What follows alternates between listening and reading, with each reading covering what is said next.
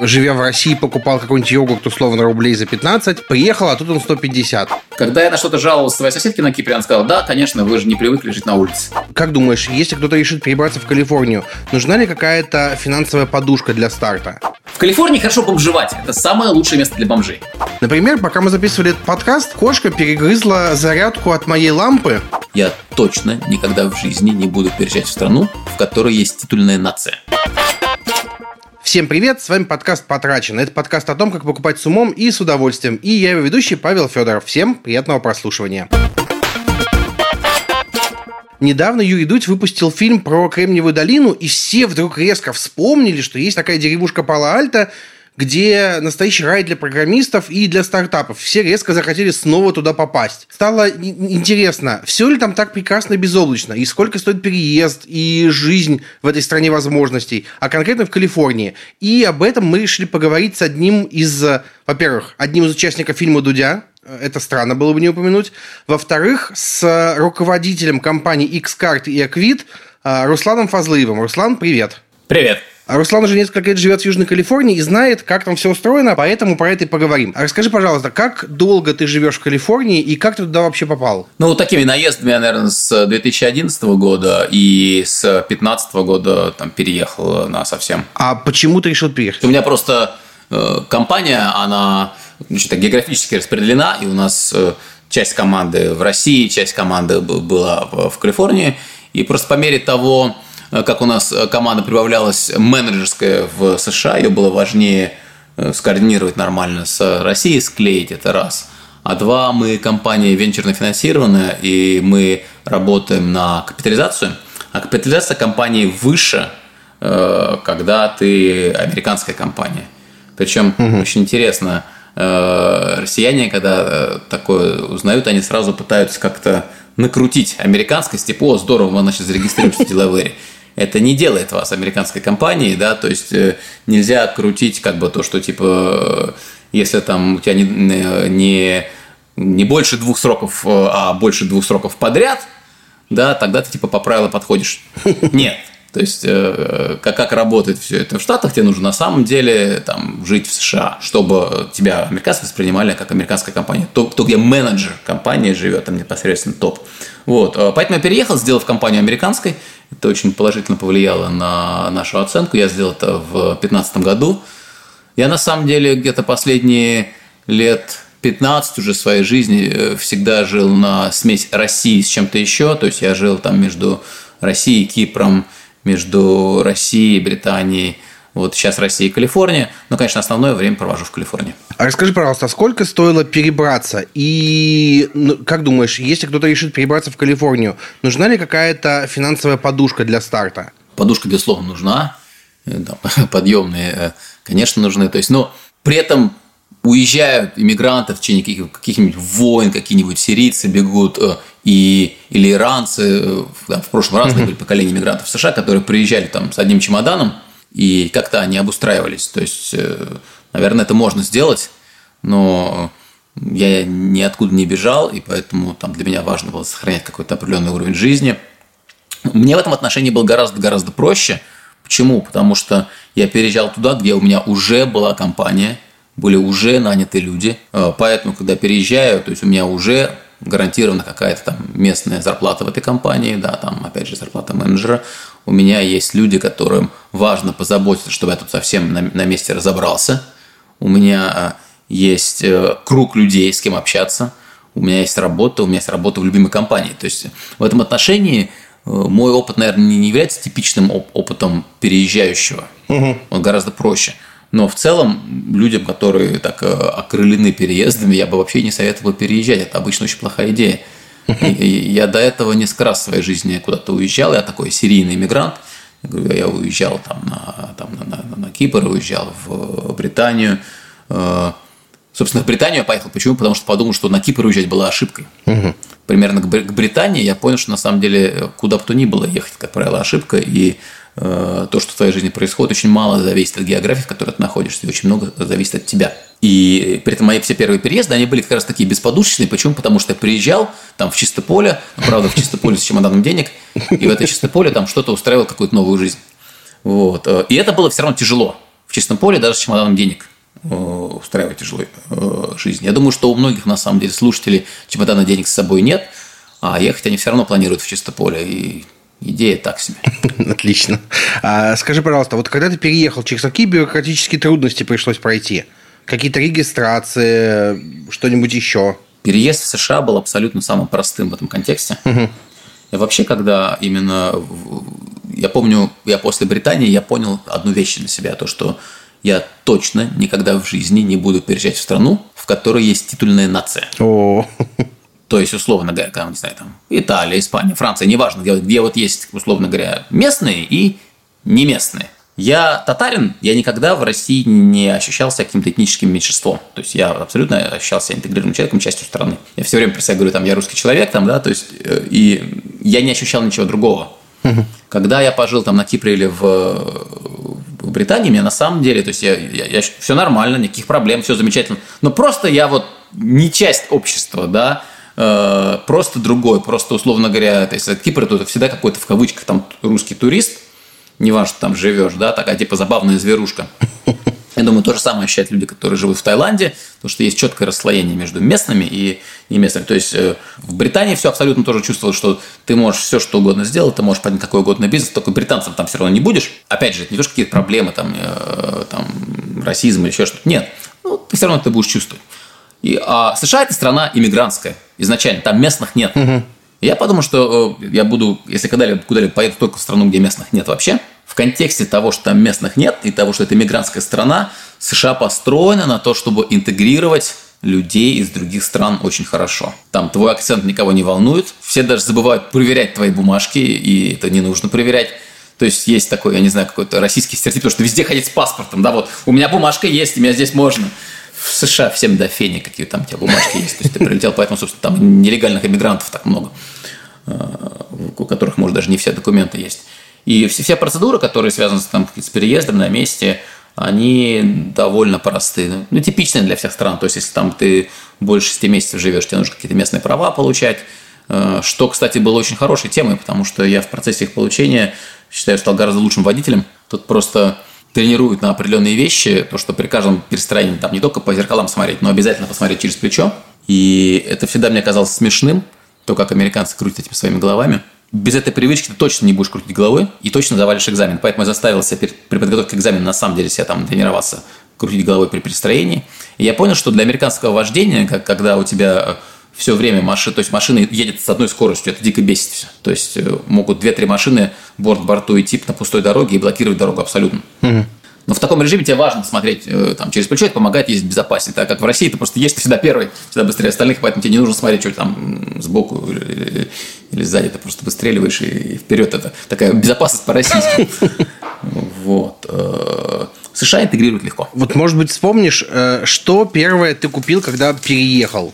Вот прям самый первый предмет, который понадобился. Телефон, не телефон, а сим-карту. Это всегда и везде одно и то же. Мне, мне, мне без связи, у меня, то есть у меня телефон разрядился, это я себя чувствую некомфортно. Это, кстати, по-моему, доказанный эффект, то, что это, э, были прям ряд исследований, то, что э, у людей поднимается тревожность пропорционально разряду батарейки. По-моему, даже лайфхакер про это писал. То есть у тебя как бы, батарейка упала на 20%. Да, да, да, Все. есть такая тема.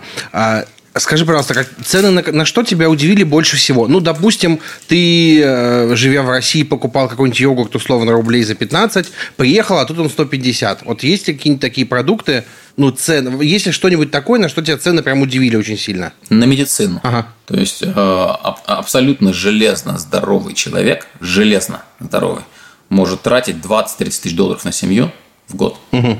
И это нормально. Это, это, это, то есть, это не то, что там что-то происходит. То есть э, какая-то операция может стоить 100, 200, 300 тысяч долларов. Тебе ее покроют страховка, если она у тебя есть, на 80%. И если там операция, например, 300 тысяч долларов, страховка покрыла 80%, у тебя всего лишь 20%, ты поэтому 60 тысяч долларов заплатил. Ну и, конечно, за страховку тоже. Вот. Э, родить – это 30 тысяч долларов. И это, это очень важно, что все сейчас говорю, это не какой-то уровень сервиса для голливудских звезд там, или что-то mm-hmm. такое. Это абсолютно, абсолютно бытовой сервис. Платят все. Поскольку, поскольку платят все, то нет такого, что ты пришел в России в платную клинику и там ты зашел там за одну минуту, тебе все решили, там великолепный сервис, ты ушел довольный. Нет. Медицина очень брутальная, твое время регулярно тратит напрасно, то есть ты приходишь куда-то на, э, когда тебе назначено, и час ждешь доктора за эти деньги. При этом доктор, что проводит 5 минут, тебя выпинывает а тут как можно быстрее, потому что время доктора самое дорогое. Там какого-то такого глубокого внимания, как в России, там, ты не получаешь. Если ты там, не знаю, предположим, сдаешь анализ крови, угу. тебе, дают, тебе, тебе забирают его иглой, с диаметром сечения, я не знаю, там, миллиметр нафиг. То есть, и, и, то есть это просто, ё, больно, больно же. Я никогда то есть, я никогда даже не замечал, что как-то, что вот анализ взять, что хоть, хоть какие-то ощущения есть. А вот тут обязательно есть, потому что такая игла, чтобы там не высасывать у тебя там э, по, по, как комарик, а там хык, взял, все, полный шприцедец. А, отлично. Слушай, давай продолжим говорить про медицину. А, в целом история, что медицина в США дорогая, довольно известная. А, и давай поговорим про медицинскую страховку. Можешь, пожалуйста, рассказать, как она работает? Она фиксированная или у каждого своя? От чего зависит ее стоимость вообще? Страховка у каждого своя. Там ее можно покупать там, или не покупать. Э, как правило, компании оплачивают страховки своим сотрудникам. Я не знаю, как другие компании, но вот наша компания дает выбор там разных типов страховок. Предполагаю, что в других компаниях все то же самое. Интересно, это создает причину американцев становиться еще более корпоративными и работать в больших компаниях. То есть э, такой какой-то гигантизм, индустриализм. Почему? Потому что у большой компании у него больше объем, ей проще договориться со страховой, и там, скорее всего, страховки будут лучше, чем в маленькой компании. Угу. А, кстати, вот из-за того, что тяжело немецкому, просто разобраться, какую страховку выбрать потому что у тебя как бы куча разных опций. Ты можешь взять так, можешь взять так, можешь взять вот эти все опции выбирать, то есть ты как-то не структурируешь, ты все равно мимо них как-то пролетишь, э, все равно заплатишь много, то есть в итоге там примерно у тебя получается страховка там 10 тысяч долларов в год, Наверное, в других регионах, не в Калифорнии, в Калифорнии все дороже. В других регионах может быть дешевле, но в США это 10 тысяч долларов на человека. Компания покрывает полностью или в значимой степени покрывает. Вот моя, например, компания – собственно, страховку меня, но это не значит, есть же там страховка еще детей, там есть там страховка жены, условно говоря, и там, значит, еще 10 тысяч долларов, еще 10 тысяч долларов. То есть, в итоге там нужно ту же самую двадцатку платить только за страховки, а потом сверху платить еще как бы какую-то франшизу по этой страховке. Есть принципиально два типа страховок. Один тип – это когда тебе покрывают все, а ты делаешь так, так называемый co-pay, то есть ты платишь 20%. И вот эти 20%, которые ты платишь, это примерно равно цене премиальной медицины в России. Угу. Ну, чуть дороже. Ну и, конечно, медицина не премиальная в итоге. Вот. Э, проблема такой системы в том, что ты можешь ходить только через своего терапевта, то есть тебе нужно выбрать терапевта, ты приходишь к терапевту, ты с ним разговариваешь, терапевт тебя куда-то там отправляет дальше. Ты не можешь купить какое-то лекарство, не пойдя к врачу. Почти все лекарства регулируются, ты не можешь просто пойти в аптеку. Ты не можешь даже, я не знаю, э, сходить на... Ну, я не знаю, вот у меня там пример. Я бегаю, у меня э, там ахиллесово сухожилие воспалилось, да, и нельзя прийти с ахиллесовым сухожилием к врачу, который занимается ахиллесовыми сухожилиями. Так. Ты должен прийти к своему терапевту, сказать, вот он я, у меня ахиллесово сухожилие. Они говорят, о, так это похоже ахиллесово сухожилие. Я говорю, да, это ахиллесово сухожилие. Так тебе, похоже, нужно к чуваку по ахиллесовым сухожилиям. Да, мне нужен к чуваку. А, ну вот он там, вот находится этот чувак, я тебя прописываю, с тебя там 200 долларов. То есть ты потратил сейчас полдня, 200 долларов, для того, чтобы получить право прийти к врачу, который тобой наконец займется. В каком-то экстремальном варианте, я, я помню, у, у меня одна сотрудница, так она, чтобы получить просто право дать ребенку своему определенное лечение, в которое она верила, и как позже оказалось действительно все правильно, она была вынуждена торговаться с, со своим доктором, потому что он это лечение не прописывал, но сказал, что пропишет, если она своего ребенка будет там пичкать определенной какой-то таблеткой, которая позже оказалась ему была нерелевантна. И вот он, она, он 10 дней ее пропьет, тогда врач ей разрешит купить другую таблетку. Угу. Она поэтому в итоге смирилась, купила эти таблетки, 10 дней их выкидывала, пришла к врачу, сказала, все, есть. И тогда врач прописал ей другое лечение, раз что не помогло, и другое лечение помогло немедленно практически. Вообще очень интересно, я не очень люблю Советский Союз, угу. поскольку, поскольку это была, как вот, на мой взгляд, весьма несвободная и зарегулированная страна. И мне США казалось антитезой Советского Союза. Но я могу сказать, что это и то, и другое очень массивные системы, очень зарегулированные. И приехав в США, это наиболее советский опыт за всю мою жизнь. Потому что медицина наиболее близка к советской по своей структуре. Вот. Только насколько жесткое государство, насколько у него крепкая рука, очень похоже на союз. Вот. Но можно бизнес делать. Сейчас в России очень часто москвичи ездят куда-нибудь в Тулу, Владимир, Нижний Новгород, чтобы лечить зубы. А как с этим дела в Калифорнии? То есть не проще ли тебе слетать в Ульяновск, чтобы поставить коронки? В Тулу, Владимир, абсолютно. То есть э, американцы в ту же самую Тулу ездят, если у них там российские корни. У кого российских корней нет, там, там ну, либо у себя куда-то на родину. Конкретно вот то, где я нахожусь, у меня здесь э, граница с Мексикой буквально там километров 30. И в Мексику Э, люди ходят догнаться, пешком догнаться, когда бары закрывают. В Калифорнии бар закрывают 2 часа ночи. А если у тебя прям душа требует продолжения, ты идешь в Мексику бухать. Вот. Э, или если там тебе меньше 21 года, опять же, в США тебе не наливают, а в Мексике можно. Ну и много других вещей, о которых я даже не стал бы говорить. Э, Тихуана такое место весьма злачное.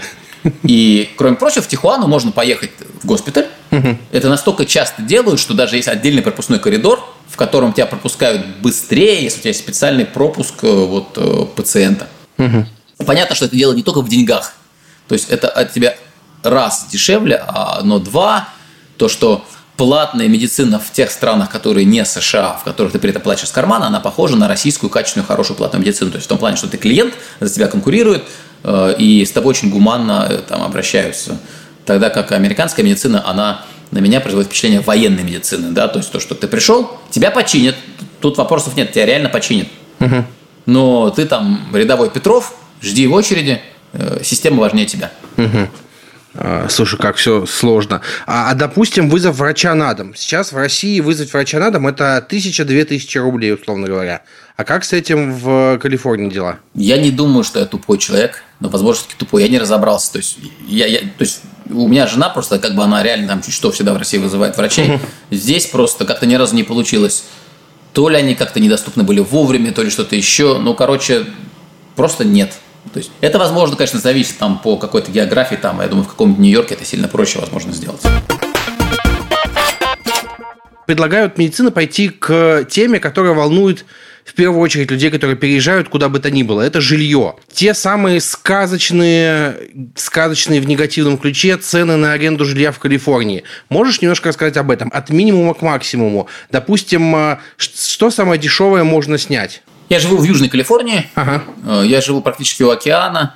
Чтобы идти в сторону того, чтобы было дешевле, нужно чуть-чуть сдвигаться вглубь континента. Ага. И если чуть-чуть вглубь, там совсем-совсем-совсем ужаться, и в каком-то там э, хреновеньком районе, хотя здесь сильно плохих районов нет, вот там, где я живу, ну, где-то за, за 2000 долларов можно снять квартирку. Угу. И что это будет за квартирка? Я не хочу даже знать.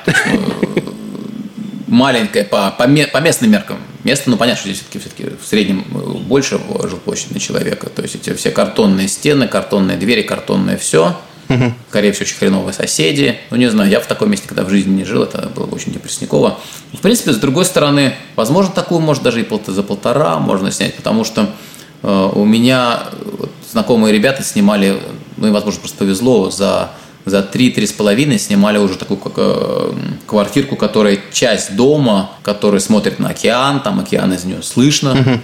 Понятно, что большинство ребят все-таки там, которые там как-то э, не особо еще сильно продвинулись по карьере, им они не могут позволить там за 3,5 тысячи снимать жилье, и они, например, они все равно снимают за 3,5, но живут с руммейтами. Тут очень много людей живут с руммейтами. Э, подумать, чтобы чувак в 30 лет жил с, с руммейтом в России, мне кажется, не так часто бывает, но особенно если там человек какой-то у него какая-то профессия, IT там прочее. В Калифорнии, в Южной Калифорнии, в долине это, это вполне себе в порядке вещей. Ну а дальше идет вверх, там, понятно, 5-10 тысяч долларов. То есть вот, вот если он где-то рядом со мной снимать, это будет 10 тысяч долларов, скорее всего, в месяц. Ух, не слабо, не слабо. Эм, слышал, что снять жилье в США в принципе не так просто. Нужно предоставить кредитную историю, подавать какие-то заявки. Как вообще происходит этот процесс? Какие траты могут быть, кроме самого жилья? Да, вот это, кстати, была жесть. Я сейчас вспомнил, когда я сказал, что все было легко. Э, хотя, ну, в принципе, нет, снимать жилье вот в Британии и в США было одинаково сложно, в том плане, что э, очень сильно проверяют тебя, что это за человек, какие-то background checks – Угу. Эти проверки, само собой, там сложно сделать, если ты какой-то новоприехавший, потому что особой этой кредитной истории нет. Вообще шокирует, что что бы ты ни делал, у тебя проверяют кредитную историю. То есть пытаешься купить машину за кэш, угу. у тебя проверяют кредитную историю. Ты говоришь, да у меня нет никакой кредитной истории, да, я вам, вам чемодан денег принес. То есть, ну, отдайте мне мою машину. Нет, то есть есть процесс, надо э, все это выверить, не уж не знаю зачем. Но в квартирах понятно, почему тебя проверяют, почему нужны бэкграунд чекс, потому что у жильцов есть определенные права, и жильца не так легко выгнать. В общем-то, арендодатель не хочет связываться с человеком, который, которому будут проблемы с оплатой регулярные, который может э, само это место испохабить, либо, возможно, повредит каким-то другим э, арендаторам вокруг, потому что часто же там люди сдают какие-то несколько квартирок. Поэтому, да, это процесс, я помню, процесс такой э, не, не очень простой. Там потом еще вносишь какой-то депозит достаточно большой, и депозит там, нелегко получить обратно, э, потому что людям очень нравятся деньги, когда они вроде как уже у них, отдавать их не очень хочется.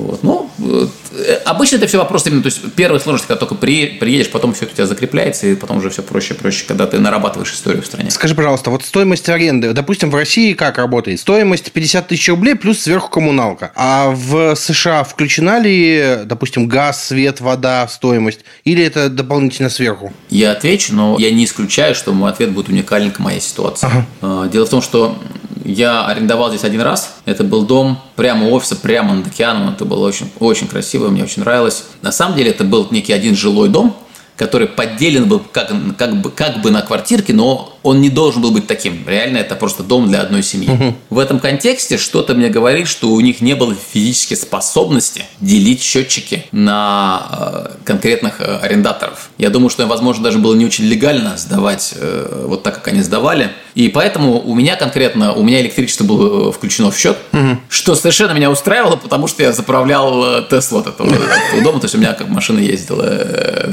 бесплатно. Отлично. Вот. Возможно, у других это как-то по-другому устроено. Есть ли какие-то особенности в США в плане быта? Например, э, знаю, что нужно постоянно чистить ковры, так как у американцев не принято разуваться. Или знаменитые прачечные из фильмов, в которых собирают столб американцев. Вот правда ли это все? И сколько на это может уходить денег вообще? Ну, у меня было такое, что я использовал там пару раз Coin Laundry. Ага. Но это идея так себе, мне все-таки делить стиральную машину с какими-то неизвестными людьми нет. И вообще единственная причина, почему я это делал, потому что Coin Laundry была все-таки в том здании, в котором я арендовал. Другой стиральной машины там не было. Вот. И поэтому, собственно, я в скорости оттуда уже переехал в то где, место, где были какие-то свои стиральные машины. Есть привычка, вот, по крайней мере, судя по фильмам, что в США люди, люди не разуваются, когда заходят домой. Поэтому, например, а, принято постоянно чистить ковры. Да, да, зависит, зависит очень сильно от культуры. То есть, бывает, люди спрашивают, то есть, разуваются ли там у вас, например. Понятно, что я разуваюсь. Из Азии все, кого я знаю, когда, мы не знаю, Индия, то есть там, там индусские семьи разуваются обязательно. Американские семьи, да, не разуваются. Что они в этой связи делают с домом, я не знаю. И это жесть. Я к тому же думаю, что сейчас на фоне короны, скорее всего, привычка разуваться или не разуваться дома, возможно, у многих изменилась. А есть ли какие-то еще такие похожие привычки, э, которые влияют на быт? Вот, может быть, мож, можешь что-то, может быть, вспомнить? В принципе, я думаю, что поставить такой один зонтик над всем тем, что, по крайней мере, в Калифорнии происходит и таких в теплых частях США. Кстати, релевантно совершенно на Кипре, я эту фразу на Кипре услышал. Эта одна фраза позволяет понять все в сумме, все бытовые привычки. Угу. Когда я на что-то жаловался своей соседке на Кипре, она сказала, да, конечно, вы же не привыкли жить на улице. И тут я понял, что в теплых странах ты живешь на улице. Ты ешь, пьешь, спишь на улице, ты все делаешь на улице, а дома это твой такой навес сверху, чтобы дождик не капал. Он открыт на распашку, он очень тонкий, и нет такого, что ты дома или на улице, что ты это вышел туда или обратно, это ничего, ничего, как, ну, ничего практически не меняет, как, как зонтик раскрыл. Тогда как в России ты живешь дома, у тебя дом такая крепость с толстыми стенами, и когда тебе нужно выйти в некий такой внешний космос, надеваешь скафандр, какие-то кислородные системы, да, и открываешь дверь и шагаешь в эту черноту, ну, особенно русскую зимой, да, у тебя есть очень большой переход между тем, что ты дома, и тем, что ты на улице. Угу. Такого, такого перехода в Калифорнии, по крайней мере, нет. А расскажи, пожалуйста, а что с ценами на интернет, телевидение, мобильную связь? Мобильная связь ужасного качества и достаточно дорогая. То есть э, у меня получается примерно 70 долларов на, за одну линию. Интернет, ну, тоже подороже, чем в России, тоже похуже. Все, что связано со, со, со, со связью, Особенно, кстати, это, это просто невыносимо в, в долине. Я когда из долины созваниваюсь со своей командой, у меня прям классическое извинение, то, типа, извините, будет интернет лагать, я из долины звоню.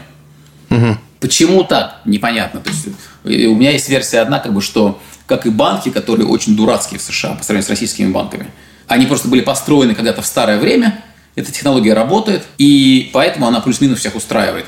Тогда как Россия строила это все заново, строила недавно и строила по высшим стандартам. Следующая тема у нас транспорт. Чем удобнее пользоваться в Калифорнии? Передвигаться на общественном транспорте или свой автомобиль? Это особенность США вообще, западного берега, тем сильнее в том, что на общественном транспорте ездят практически только бомжи. Угу. Есть исключения. Например, то есть в, там, в Сан-Франциско есть э, барт, так называемый. То есть хорошо на барте более-менее ездят люди. Но вообще обычно, то есть автобусы, например, то есть у меня вот сколько ребят приезжают, у нас есть такая программа обмена, э, когда люди из российского офиса какое-то время приезжают и базируются в американском офисе. Они делают то же самое, что они обычно делали, но просто э, там бок о бок с американцами, чтобы просто их там лучше понять, uh-huh. лучше компания, чтобы интегрировалось. И ребята регулярно хотят, типа, о, вот тут автобус ходит, мы сейчас там поедем. Не-не-не-не-не, не берите автобус, потому что автобус это там, я не знаю, там, ну вот мне, мне, мне просто брезгливо. Я человек абсолютно не брезгливый, но здесь есть на автобусе брезгливый, потому что это там реально это там на них, на них есть только бездомные, это, а бездомные это часто умалишенные люди.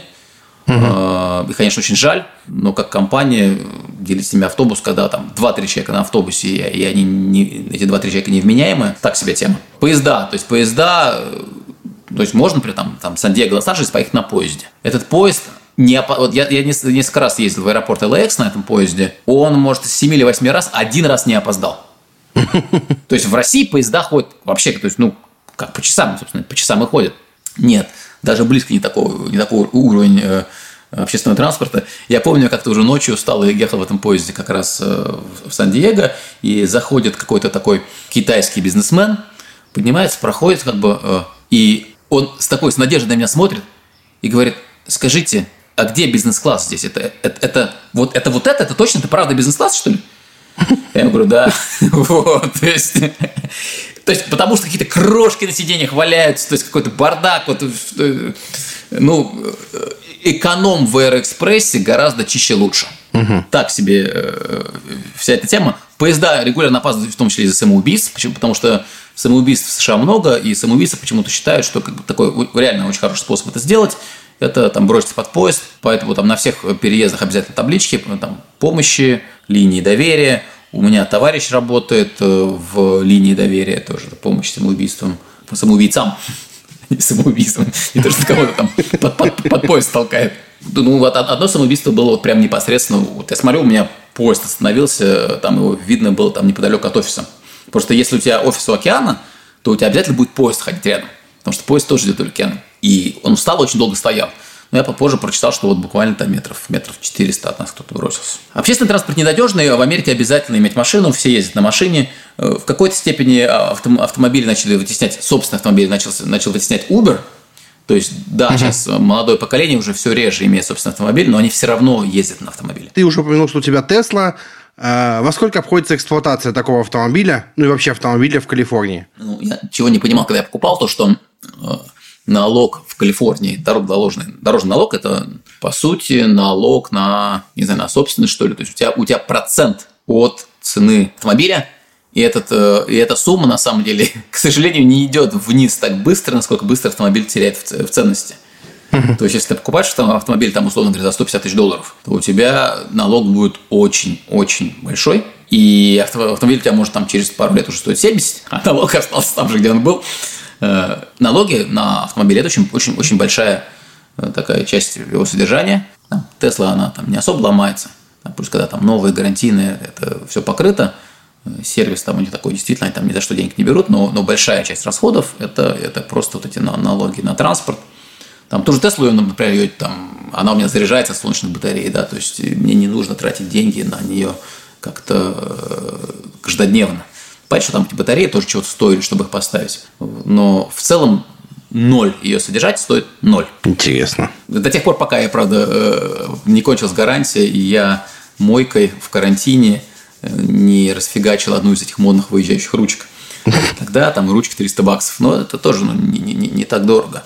Но целом это совсем не обязательно будут какие-то многие тысячи долларов дорожного налога. Э, если покупаешь ту машину, которую, скорее всего, купил бы иммигрант, а это какая-нибудь поддержанная япошка, за какие-то небольшие деньги, там, там 5-6 тысяч долларов, то дорожный налог будет абсолютно незаметно. Это будут какие-то там, не знаю, сотни долларов. Ну, могу сказать, у меня на мотоцикл там дорожный налог, по-моему, типа 170 что ли, долларов в год или 270, не помню. Вот. И поэтому можно в целом там какие-то разумные деньги вписываться. Вообще, опять общий зонтик над понятием о всех ценах в США. То, что США – это страна, которая абсолютно раскусила ценовую дискриминацию. Здесь бизнес это поняли. Меня восхищает как предприниматель только как хорошо они это делают. Мне никогда это не получалось сделать. Что есть ценовая дискриминация? Ценовая дискриминация – это когда ты один и тот же товар умудряешься продать человеку, у которого больше денег, в 10 раз дороже. Но если ты просто поднял бы цену для всех, у тебя перестали бы покупать, потому что большинство людей не может купить за такие суммы, э, такие деньги. Но ты строишь так, что в итоге с того, у кого есть деньги, ты берешь много, а у того, у кого нет денег, ты берешь мало. И вот американцы, они просто, просто гении ценовой дифференциации – Поэтому, если у тебя есть э, деньги, то в США ты будешь с ними регулярно и сравнительно безболезненно расставаться. Угу. Тогда как э, в России плюс-минус ты платишь э, одни и те же деньги, там много денег или мало, и в этом контексте в России гораздо проще жить э, там людям с деньгами, у тебя будет такое очень качественное люксовое потребление, у тебя будет очень много денег оставаться, и там ты будешь просто совершенно в шоколаде.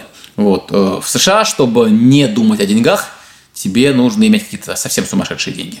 К тому же не знаю, может, может быть, и, и, и, и эти люди тоже э, жертвы какой-то еще более масштабной ценовой дискриминации. Ну, Майк Тайсон, например, как-то успешно, у него было 600 миллионов долларов. Угу.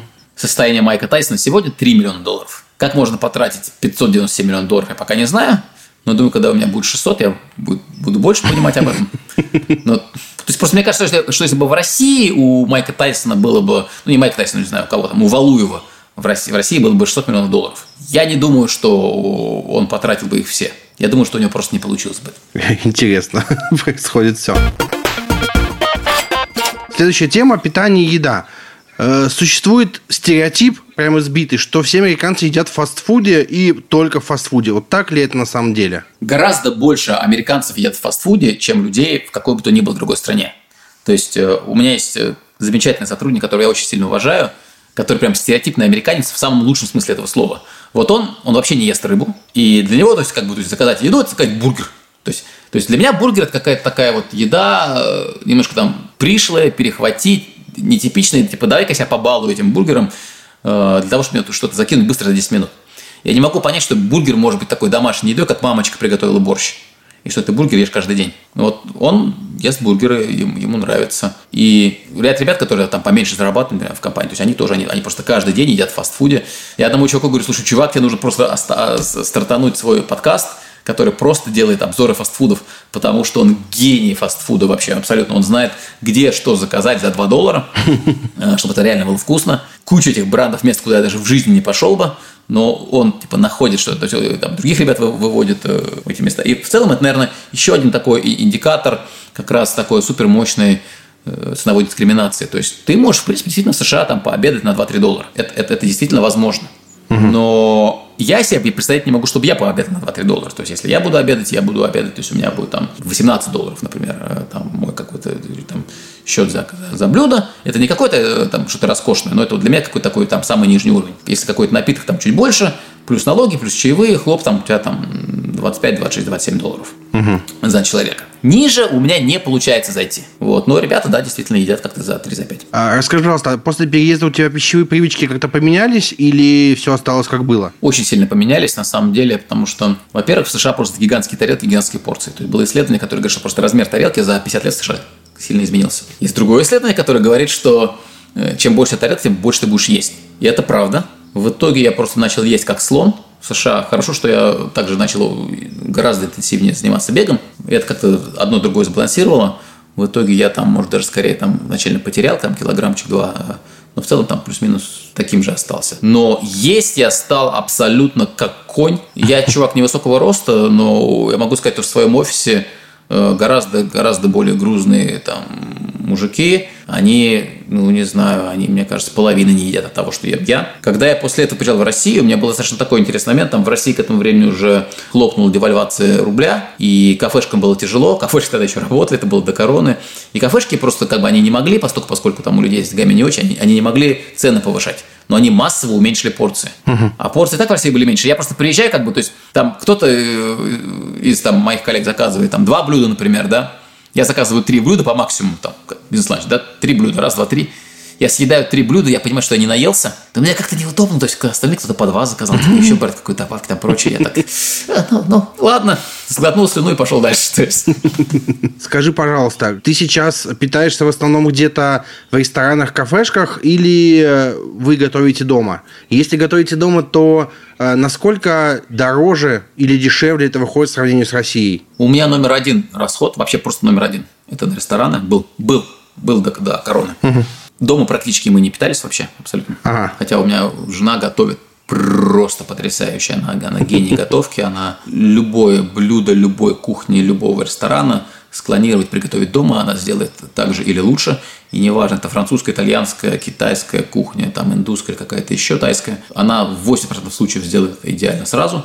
Если не сделает, со второго раза 100% попадет. Угу. Вот. Но при этом мы, на самом деле, тем не менее, все равно питались именно как-то в США питались в кафешках, это просто очень-очень удобно. Она утверждала, как бы, то, что готовить дома будет стоить столько же. Сейчас я могу сказать на карантине то, что мы практически всю еду готовим дома. И неправда.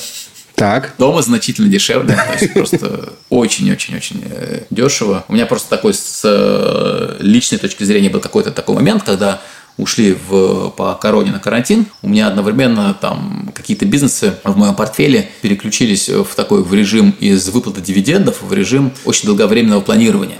Угу. То есть, когда я, по сути, инвестирую, и у меня там будет очень-очень много денег, но очень-очень потом. А сейчас, то есть, у меня там резко-резко зарубились. То есть, у меня, у меня было такое, что у меня доходы упали вдвое. Угу. Ох. И вот у меня доходы упали вдвое, а денег стало накапливаться больше.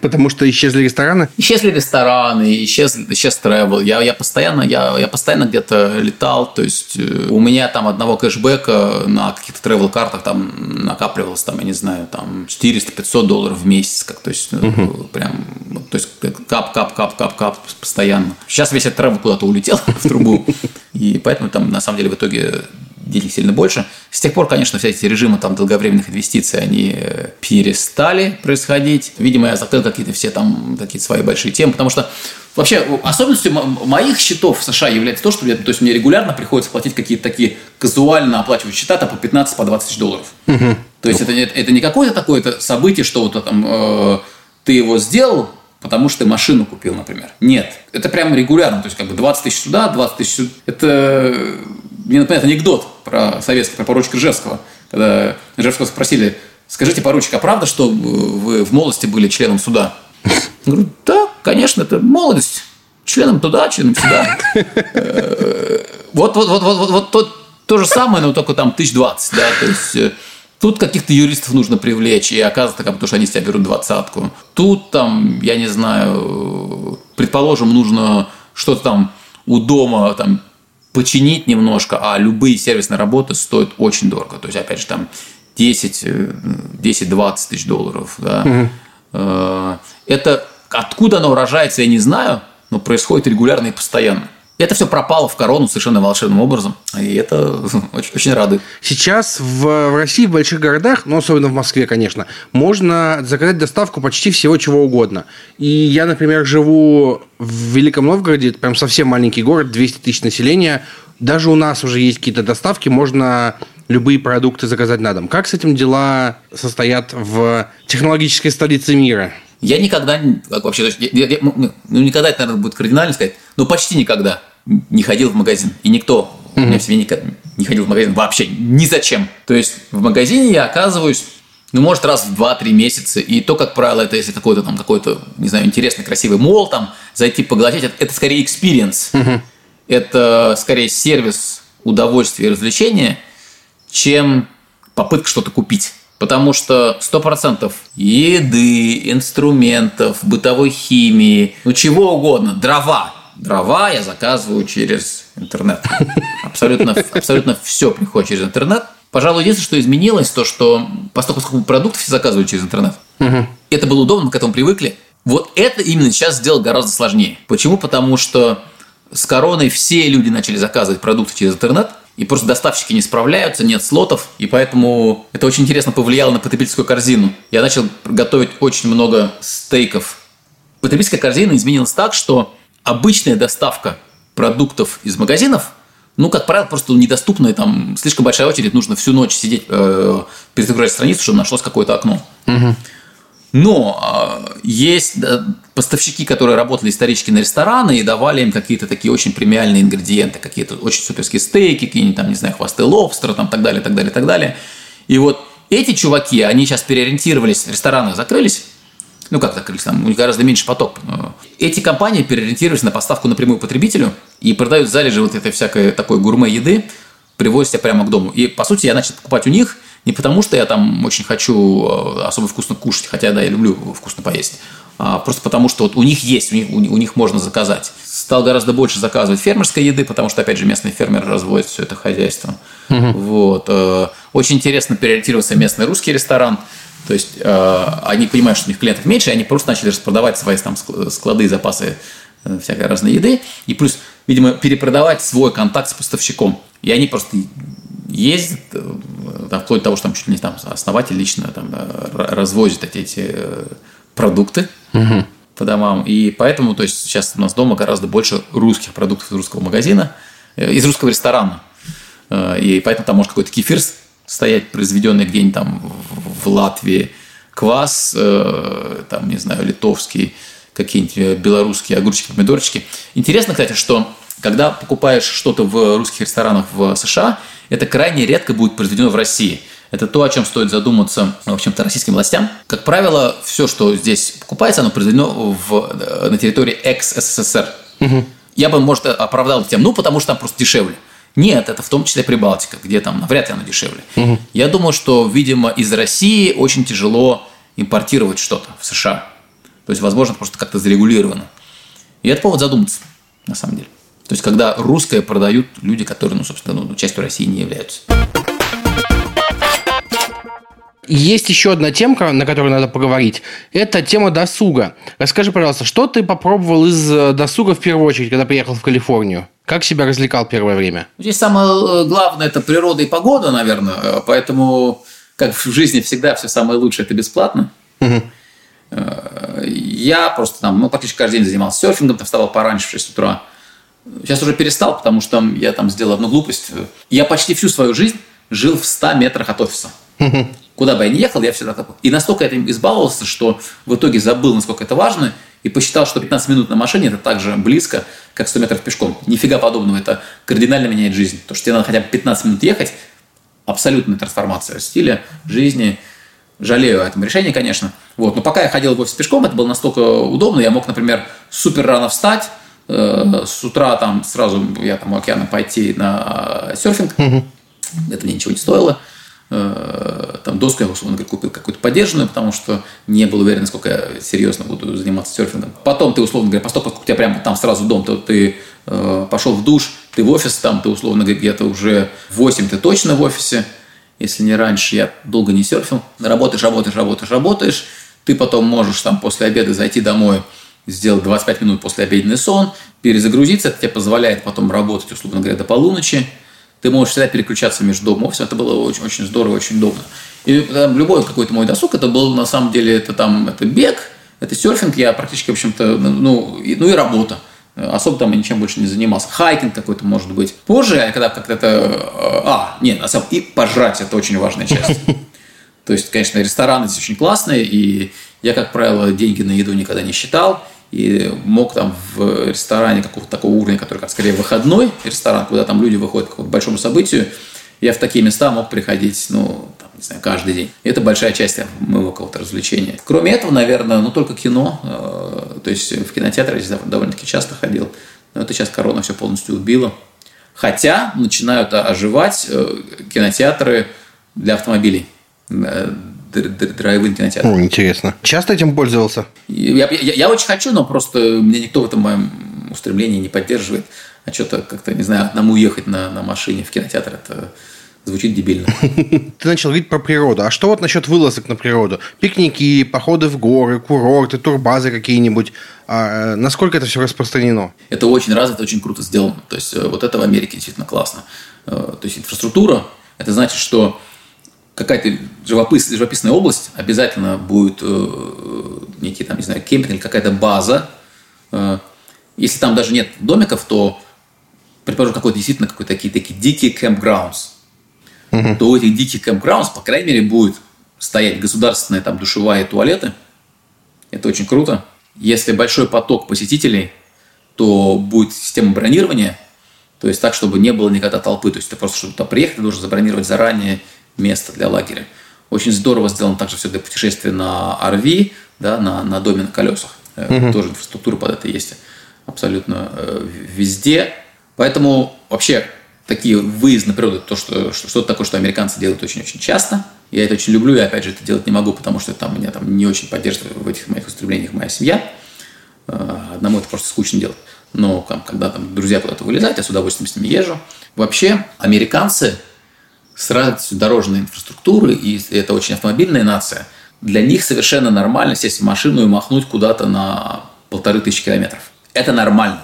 Россияне далеко не все э, ездят в дальняк на машине. Какие-то риски, кому-то там страшно, кто-то там, не знаю, не умеет. Тут везде одинаковая предсказуемая инфраструктура.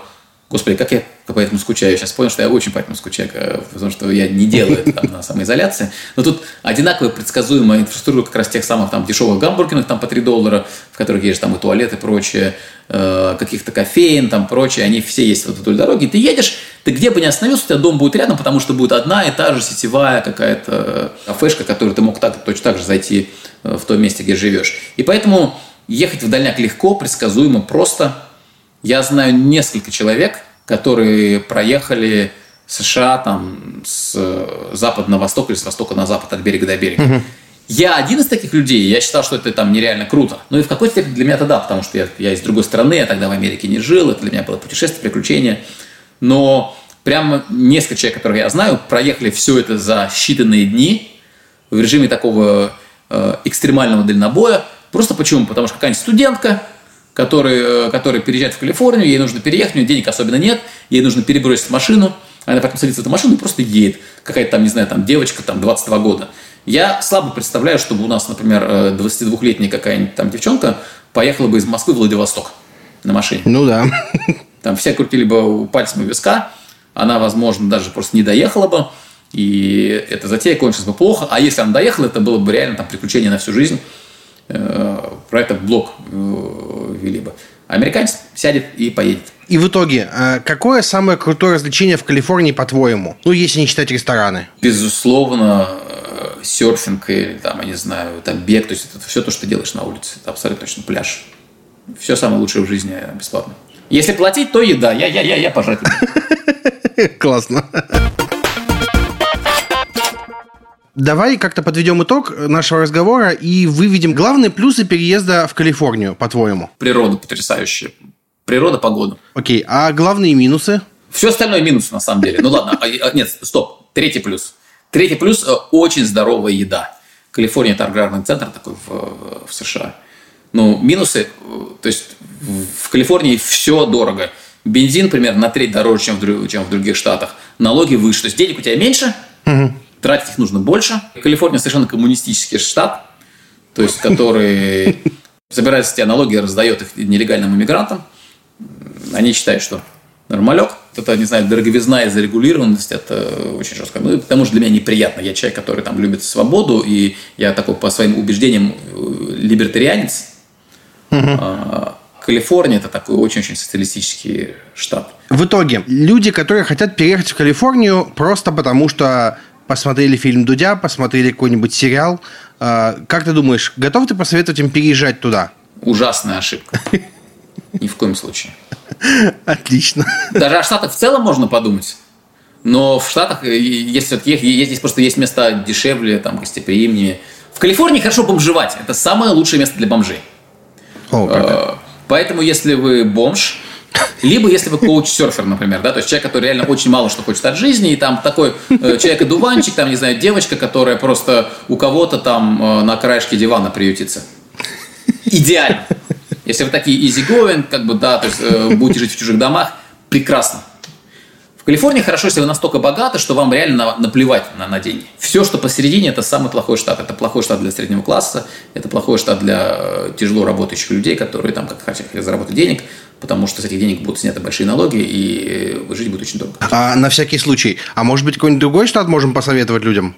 Я боюсь, что у меня какие-то будут такие розовые мечты, потому что я там условно в, в этих штатах не жил. А, но я бы сказал, что если там хочется океана, та же самая, та же самая Флорида, например, она будет дешевле значительно, и она там ну, чуть поближе к России. Хотя там мне, может, культура не очень нравится. То есть, все-таки в Калифорнии очень прикольная культура, очень здоровая жизнь. Вот, но там Майами – это очень русский город. Россиянам там будет достаточно комфортно. А, есть места там типа Сиэтла, там, конечно, не такая прекрасная погода, а, но может быть так, такой больший баланс именно там доступной, доступной работы. Потом есть, э, есть все штаты такие ковбойские, да, типа Техаса. Вот это, вот это, на, на мой взгляд, это прекрасно совершенно, да, то есть э, там, там не такие сумасшедшие цены, так много правил, э, и там, возможно, людям, которые привыкли к континентальной России, в Техасе будет так, в каком-нибудь Остине, гораздо-гораздо приятнее. Руслан, спасибо большое. Кажется, вышло очень-очень подробно. Я надеюсь, этот подкаст поможет нашим слушателям принять решение. И мы переходим к моей любимой рубрике «Покупочки». Так как наш подкаст о покупках, было бы странно, если бы мы не рекомендовали что-то купить. Я начну. Я хочу сказать вам, господа, у всех у нас есть смартфоны, э, планшеты, ноутбуки, и все мы по умолчанию пользуемся зарядками стоковыми. А если у вас есть домашние животные, то эти домашние животные имеют привычку точить зубки. Например, пока мы записывали этот подкаст, кошка перегрызла зарядку от моей лампы. Я немножко зол был, но тем не менее. Я вам хочу посоветовать покупить себе зарядные кабели с оплеткой. Во-первых, они живут гораздо дольше, чем, например, стандартные зарядки Apple. А это прям очень большая проблема была в свое время.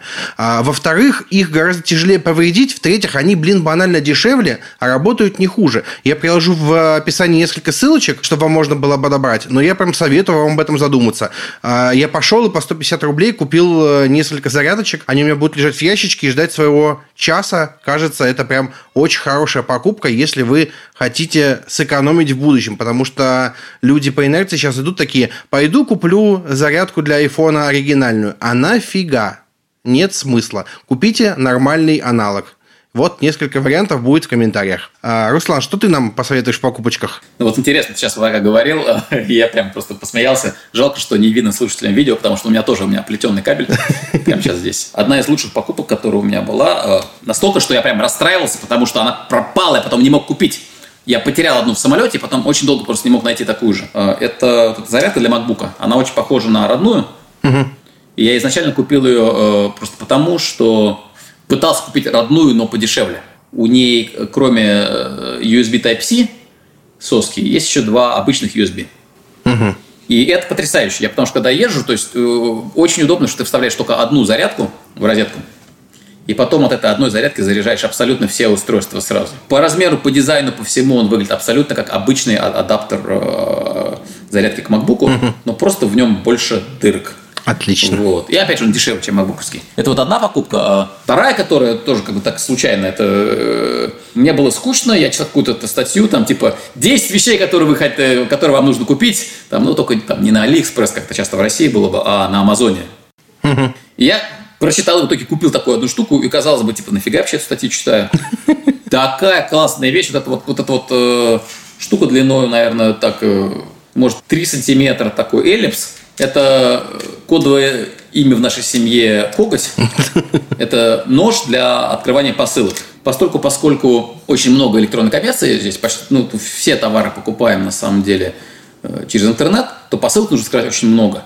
И вскрывать их этим маленьким керамическим ножом очень удобно. То есть он у меня постоянно лежит у входа, у входа в дом, и я им регулярно пользуюсь. Руслан, спасибо большое, что э, согласился на запись. Вышло очень подробно, очень круто. Надеюсь, мы поможем людям подумать и, кажется, передумать переезжать в Калифорнию. Не совершайте ошибки. Ваша жизнь определяется друзьями вокруг. Э, эти друзья останутся позади. Спасибо большое. И спасибо большое, что слушали нас. Э, следуйте нашим рекомендациям и советам. Надеюсь, они помогут вам покупать с удовольствием. И обязательно слушайте нас на всех удобных платформах, прям вообще на всех. Комментируйте, ставьте лайки и звездочки, пишите, пожалуйста, отзывы в iTunes. Это прям супер важно, чтобы о нашем подкасте узнал весь мир. И всем пока. Пока, спасибо.